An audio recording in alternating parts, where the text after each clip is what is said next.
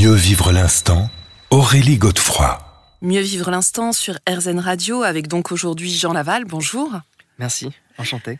Alors vous venez nous voir pour la publication de votre livre L'encyclopédie du bien-être. C'est aux éditions J'ai lu. Alors vous vous présentez comme coach. c'est vrai qu'il y a beaucoup de coachs en ce moment. Est-ce que vous pouvez nous en dire un petit peu plus sur vous? Alors on pourrait me donner euh, plein d'étiquettes, euh, tout comme l'étiquette de coach, parce que j'aide les gens à faire en sorte qu'ils vivent leur vie différemment et faire en sorte qu'ils se sentent mieux dans leur quotidien. Donc on pourrait me donner cette étiquette. Après moi, ma manière de me définir, telle que je le conçois, ce serait changeur de perception, où j'aide les gens à changer la perception qu'ils peuvent avoir d'une situation quelconque, la situation de leur propre vie, la situation de tout ce qu'ils peuvent vivre en fait, afin d'apporter un regard différent et de se sentir mieux. Hmm. Alors, euh, ce livre, euh, c'est un ouvrage, assez ambitieux. Hein. Déjà, le terme d'encyclopédie en témoigne. Euh, en fait, c'est quelque chose euh, que vous avez expérimenté vous-même, hein, puisque vous allez nous raconter en quelques mots euh, votre parcours. Mais c'est vrai que les méthodes, euh, que vous qualifiez d'ailleurs de, guérison, vous les avez vraiment, vraiment pratiquées. Alors c'est ça qui est intéressant. On sent que c'est un livre qui est à la fois très perso et en même temps universel, puisque vous vous adressez à tout et à chacun. Mmh, exact. Bah, c'est vrai que le titre est assez ambitieux, Encyclopédie du bien-être. J'ai une période de ma vie où je lisais littéralement un livre par jour pendant près de 7-8 mois, quand je voyageais principalement en Australie à ce moment-là.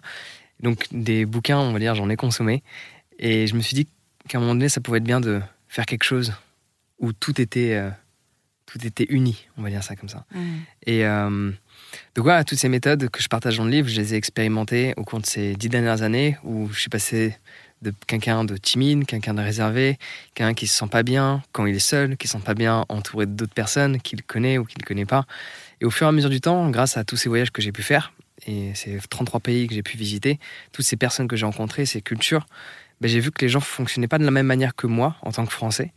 Et j'ai pris un peu de chaque pays, un peu de chaque culture, et j'ai un peu de chaque personne que j'ai rencontrée. Oui, et de chaque tradition aussi, c'est ça qui est intéressant. Ouais.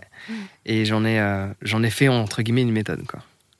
Alors on va y revenir, hein, euh, mais j'aimerais quand même qu'on évoque rapidement votre parcours personnel, puisque vous-même, vous ne venez pas forcément d'un milieu, euh, vous étiez prédisposé justement à rencontrer euh, toutes ces traditions spirituelles, on ne vous a pas donné forcément les outils au départ. Ah non, non, pas, pas du tout. ça a été...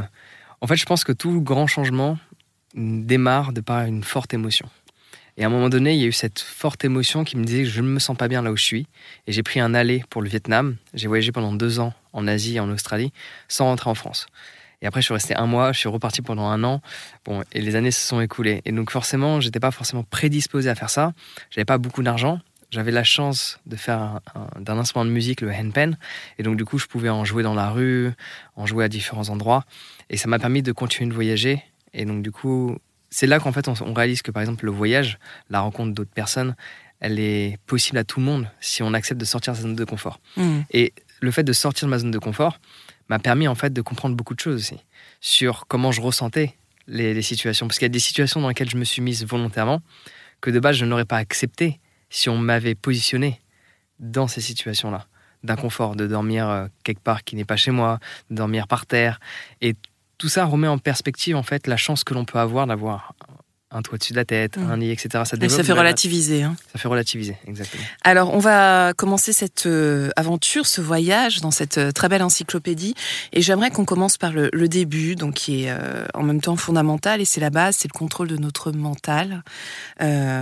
Puisqu'en fait, l'idée, c'est d'abord d'identifier nos émotions sans s'identifier à elles. Ça, c'est vraiment le challenge. Et vous donner deux exemples très concrets, c'est celui de la colère et de la tristesse. Comment est-ce qu'on peut faire justement face à ces deux émotions qu'on rencontre tous en fait? Alors déjà, ce que je recommande à chaque personne, c'est de ne pas rejeter l'émotion en tant que telle. Donc on l'accueille on l'accueille, on la ressent et idéalement, c'est faire ce travail. Ça ne va pas prendre un exercice, va falloir le faire en continuel, mais de ressentir l'émotion sans pour autant repenser à l'événement qui nous a déclenché cette émotion, que ce soit la colère ou la tristesse, et donc juste faire une distinction entre l'émotion et l'image mentale. Mhm. Et en créant cet écart, on s'aperçoit qu'en fait, cette émotion n'est pas si dramatique que soi. Elle n'est pas si négative, elle n'est pas si mauvaise. C'est juste un ressenti que l'on ressent en un instant T. Et le fait de l'accepter, ben, c'est comme si le tout disparaissait en fait. Et quand on a tendance à toujours ressentir une émotion et à se connecter à ce qu'on a vécu dans le passé, ben, on amplifie l'émotion. Et c'est à ce moment-là qu'elle devient difficile à vivre. Alors on va voir justement comment mieux la vivre dans quelques instants, Jean Laval.